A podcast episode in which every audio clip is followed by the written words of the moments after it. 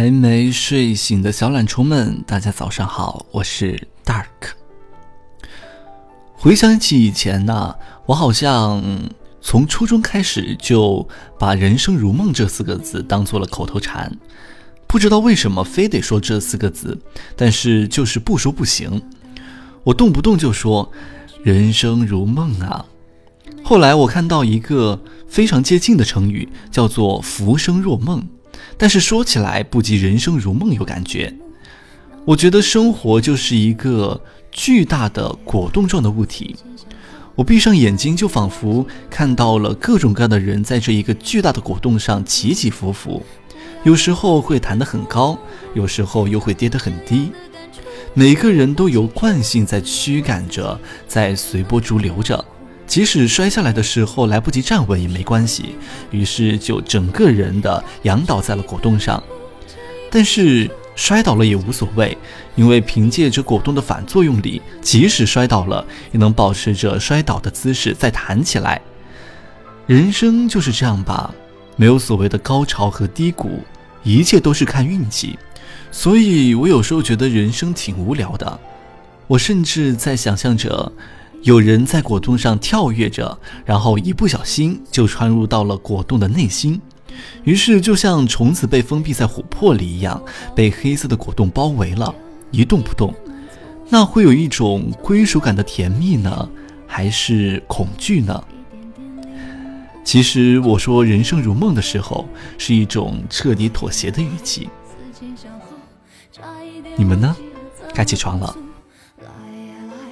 从此以后，不要犯同一个错误。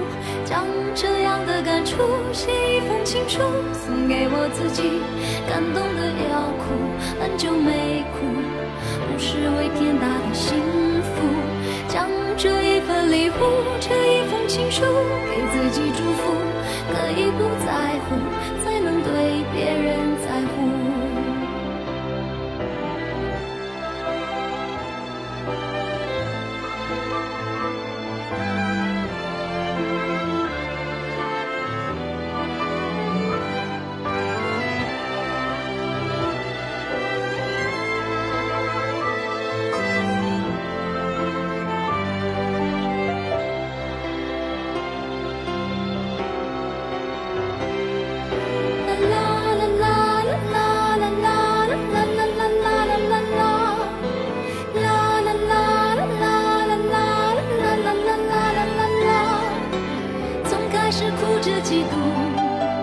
变成了笑着谢幕，时间是怎么样爬过了我皮肤，只有我自己最清楚。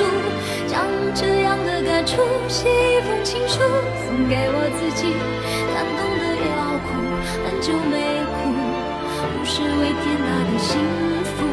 将这一份礼物，这一封情书，给自己祝福，